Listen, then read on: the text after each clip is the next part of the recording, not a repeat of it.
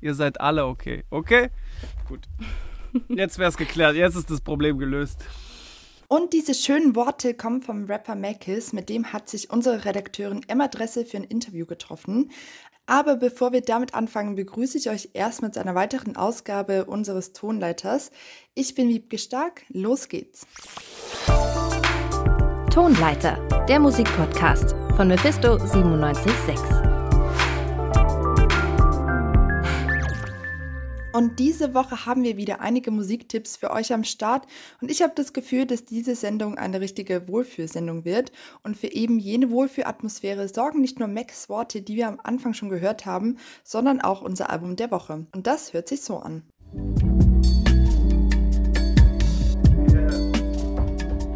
Music is my beloved.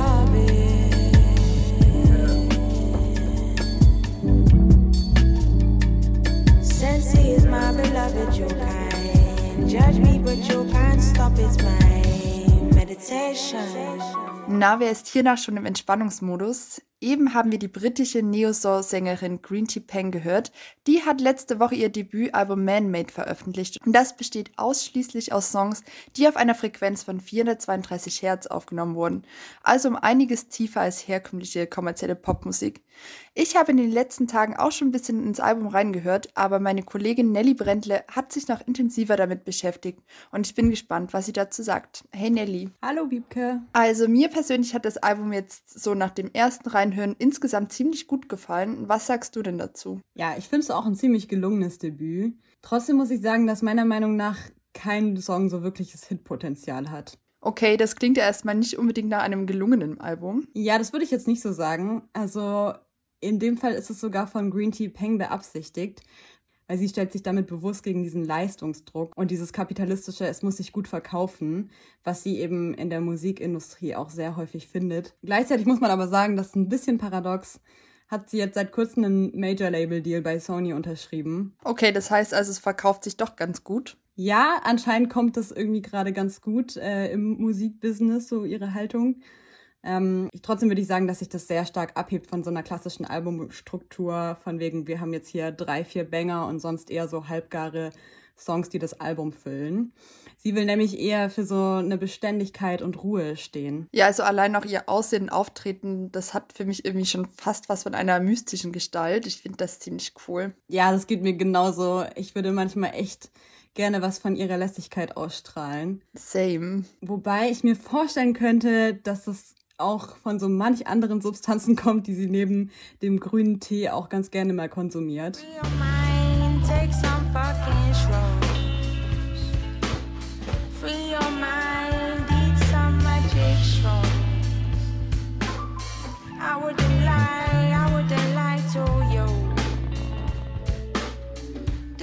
A favor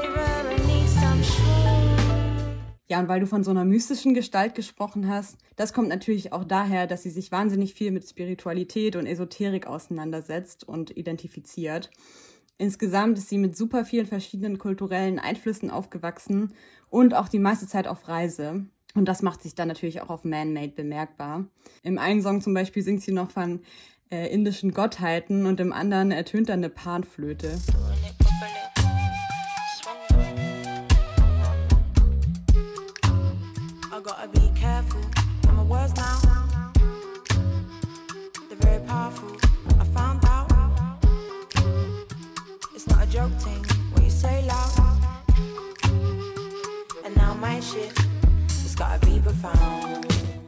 Okay, eine Panflöte also. Hm.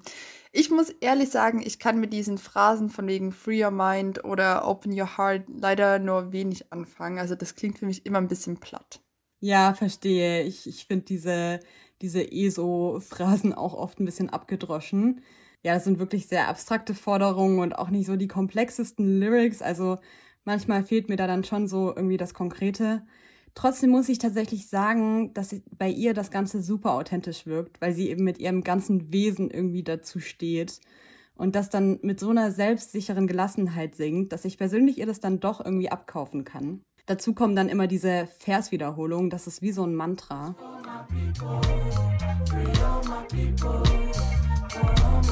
and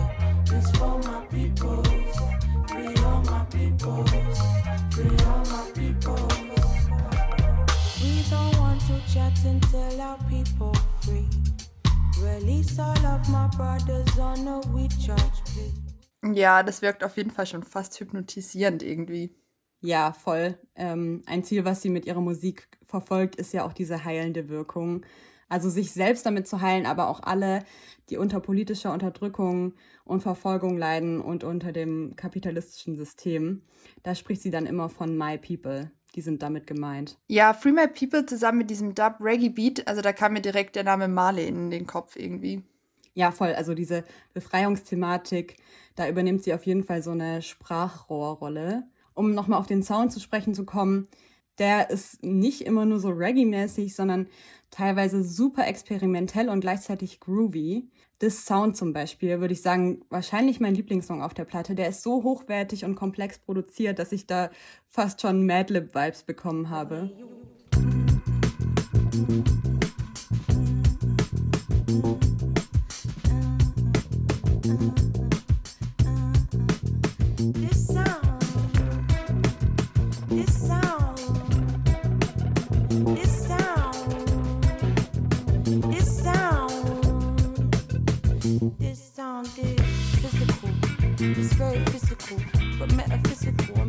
Ja, du sagst Madlib, aber ich kann mir nicht helfen. Ich höre in jedem Song auch Erika Badu raus. Ja, klar. Also sowohl inhaltlich als auch durch ihre super tiefe, rauchige Stimme wird man auf jeden Fall an sie erinnert. Wobei ich muss sagen, irgendwie habe ich fast das Gefühl, dass sich jede Neo-Soul, Trip-Hop-Sängerin irgendwie an Erika Badu orientiert, weil sie da einfach wegweisend war. Ja, voll. Aber klar, du hast recht, die kann man auf jeden Fall auch zu ihren großen Vorbildern zählen. An einigen Stellen klingt Man-Made auf jeden Fall wie ein klassisches RB-Album. Es gibt aber auch wirklich ein paar richtig geniale Jazz-Momente.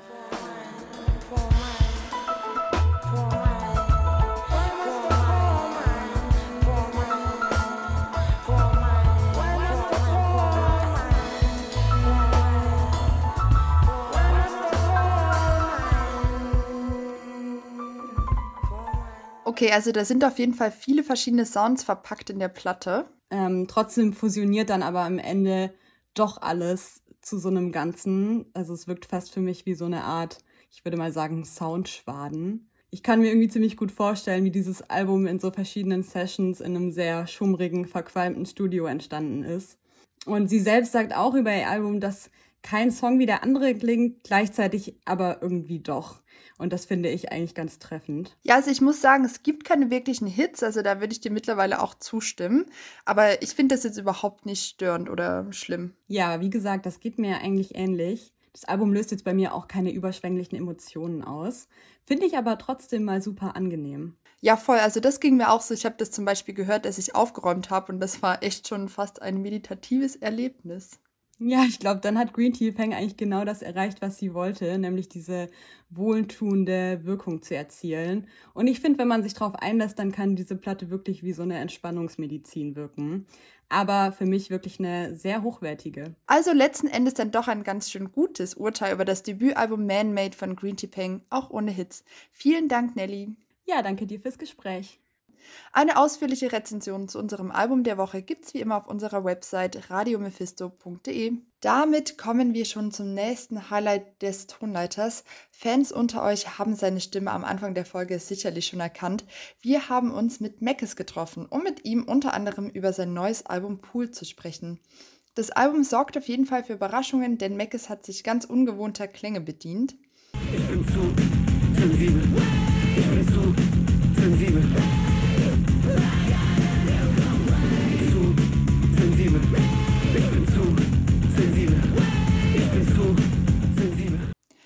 Okay, das klingt auf jeden Fall nicht typisch Meckes. Wie es zu dem Album und Genremix gekommen ist, hat unsere Redakteurin Emma Dresse herausgefunden. Kommen wir zu deinem Album. Ähm, ich finde, das Album ist ja musikalisch schon sehr wie soll ich sagen, vielfältig und unglaublich spannend. Also man hört auf Pool von klassischen Intru Instrumenten wie Gitarre und Querflöte und Geige äh, bis hin zu modernen 808 Beats eigentlich alles. Also ich habe so ein bisschen das Gefühl, dass es sehr erwachsen und zugleich modern klingt. Ähm, ja, aber es ist jetzt kein klassisches Hip-Hop-Album, würde ich sagen. Mhm. Und hast du irgendwie das Gefühl, dass dir so dieses Genre Rap äh, zu, zu eng oder ja, äh, du dann nicht mehr so richtig reinpasst? Nee, so, so würde ich es gar nicht sagen, sondern ich habe einfach Musik gemacht. Also das ist wirklich eine sehr einfache Antwort, sondern ich habe mich halt wenig reglementiert und habe einfach so, ich bin ins Studio gegangen, habe zu der Zeit viel so alten französischen Chanson gehört, so. Ähm, und dann ist halt ein Song wie so ein französischer Chanson-Song von mir geworden, weil ich halt viel das gehört habe und so.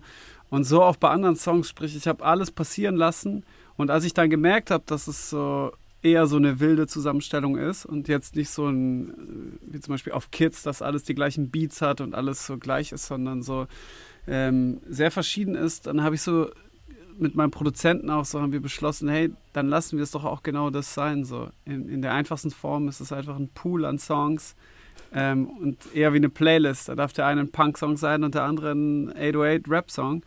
Ähm, und dann haben wir das so, so durchgezogen. Es hat sehr viel Spaß gemacht, das zu machen und ich habe es dann auch nicht so, ich habe es so wild sein lassen. Ja, ja du hast gerade schon gesagt, ähm, Punk ist auf jeden Fall auch dabei. Also der Song Zu sensibel ist ja, auf jeden Fall schon fast waschechter Punkrock. Ähm, ja, was da los? Also, das hat mich echt total äh, überrascht, der Song. Bei Zu sensibel muss man dazu sagen, dass der gar nicht als Punk-Song angefangen hat, sondern ich habe so eine kleine Beatskizze gemacht und das war eher wie so ein alter Timberland-Beat oder wie so ein Missy Elliott-Song. Und ich war auch so ganz low mit der Stimme. Ich bin zu sensibel. Und zwar so, so ganz, ganz runtergefahren.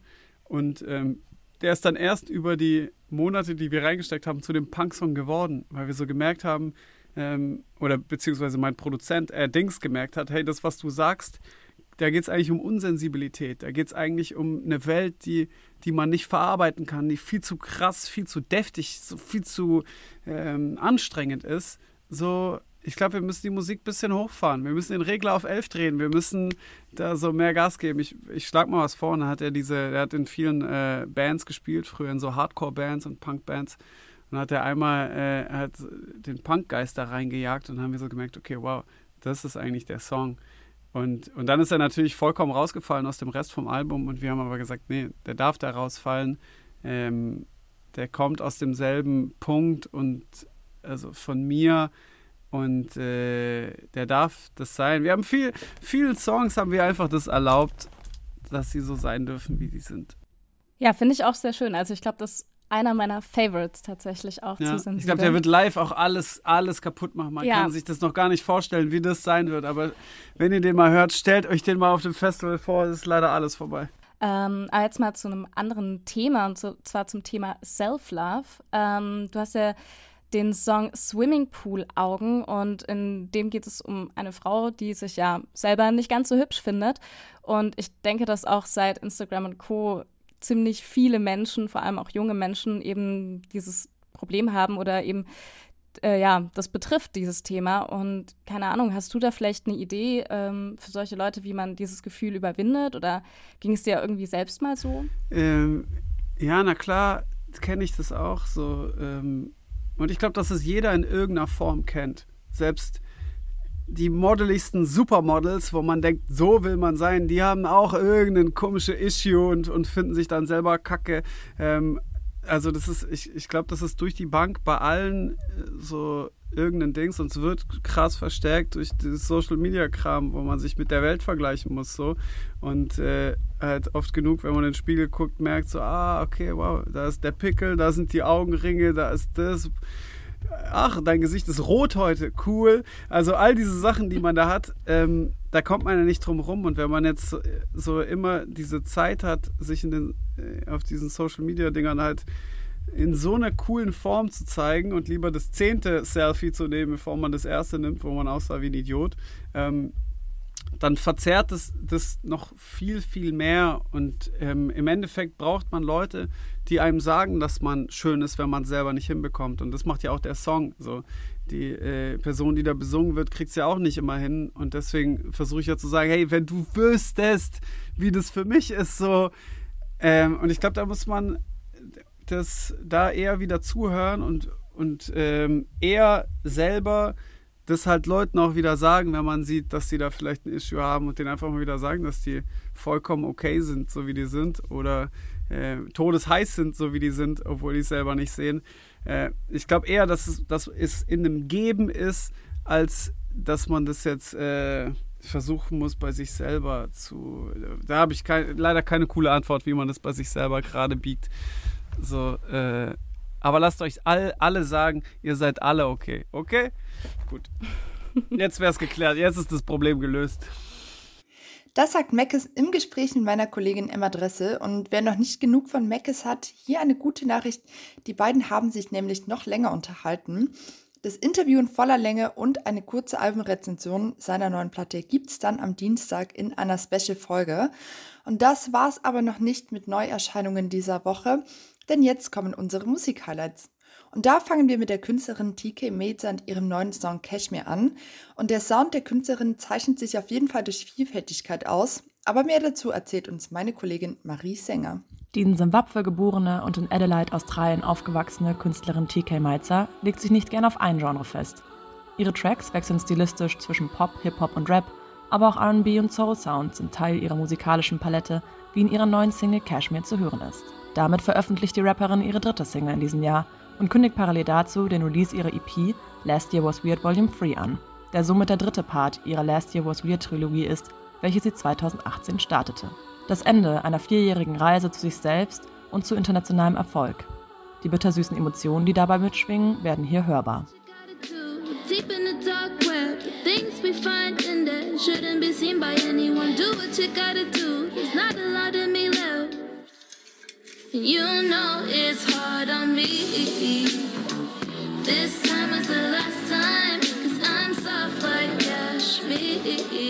Ein träger Beat und ein dumpfer Bass, verknüpft mit schrägen Elektroklängen, begleiten ihren weich gesprochenen lyrischen Rap. Im Soft Like Cashmere singt sie. Denkt man gar nicht, weil man ihre auch erst kürzlich erschienenen Singles Kim und Syrup kennt. Zwei selbstbewusste, aggressive und eher darke Rap-Tunes. Im Vergleich dazu ist der alternativere RB-Sound von Cashmere, den TK Malzer kreiert hat, deutlich schwerfälliger. In etwa so, wie man sich an diesen drückend schwülen Sommertagen fühlt.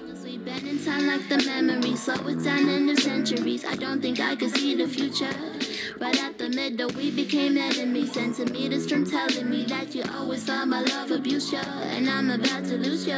I guess it never goes easy, and there's a service when you need it, so I disconnect. So klingt also Cashmere von TK Mesa. Und nach einem drückenden Sommertag und RB klingen kann ein bisschen Abwechslung durch eine verregnete, trostlose Atmosphäre einer englischen Kleinstadt und bisschen Dreampop nicht schaden. Die Band White Flowers kreiert eben jene Atmosphäre auf ihrer neuen Platte Day by Day. Mein Kollege Arthur Witte hat sich näher mit dem Album beschäftigt.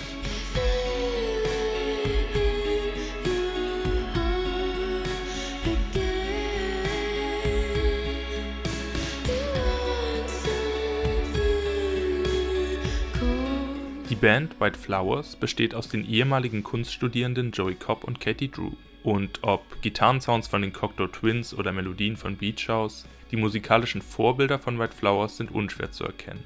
Auf ihrem Debütalbum Day by Day vermischen sie diese Elemente zu einer bittersüßen Shoegaze-Suppe mit Dream-Pop-Dekor. Der bittere Einschlag rührt laut der Band von der trostlosen Atmosphäre ihrer nordenglischen Heimatstadt Preston her. Dass diese leicht auf den Gemütszustand abfärben kann, zeigt sich in Songs wie Help Me, Help Myself.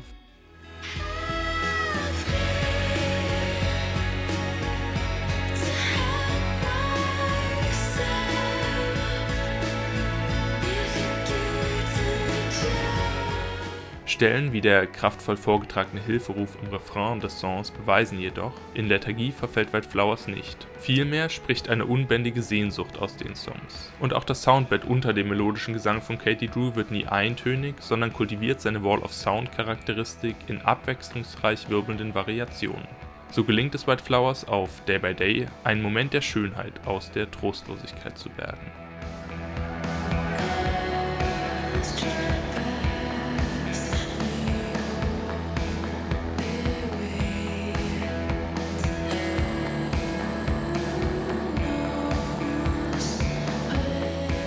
Das waren Ausschnitte aus dem Debütalbum Day by Day von White Flowers. Und alle guten Dinge sind ja bekanntlich drei, deswegen gibt es jetzt noch einen Musiktipp von uns für euch. Und zwar kommt der von Cyber mit seinem neuen Album Anti-World 2.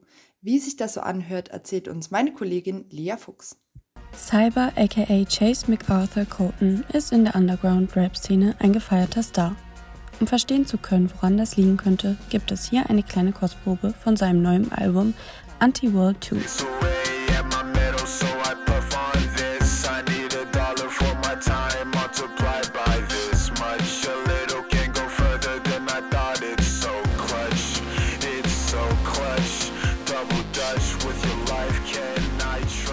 Darktrap wird zwar immer populärer, Cyber hat aber seinen ganz eigenen Stil entwickelt. Der 24-Jährige macht seit 2012 Musik, mal alleine, mal in Bands. Auch seine zig verschiedenen Alias zeigen, dass er sich nicht festlegen möchte. Genau das findet man auch in seinem Musikstil, was ein Sammelsurat von Genres ist, die von Avant-Pop, Rock zu Darktrap reichen, wobei vor allem Darktrap auf aggressiven, verzerrten Trap-Metal zielt. We tired of the talking, so we stopping in. Chimney on the dresser like the smoke is coming out the bitch. Banging on the glass of the window, shooting in. Smashing all the tables in the store that we shopping in. Im Gegensatz zum Vorgängeralbum Anti-World hat das neue Album Anti-World 2 eine kurze und prägnante Länge von nur 19 Minuten, in dem es vor allem um Drogen, psychische Gesundheit, dem Gefühl, nicht wirklich im Moment zu sein und dem inneren Kampf geht. Auch wenn das neuere Album nicht ganz so experimentierfreudig ist wie das Vorgängeralbum, spiegelt es trotzdem Cybers Vielseitigkeit wider.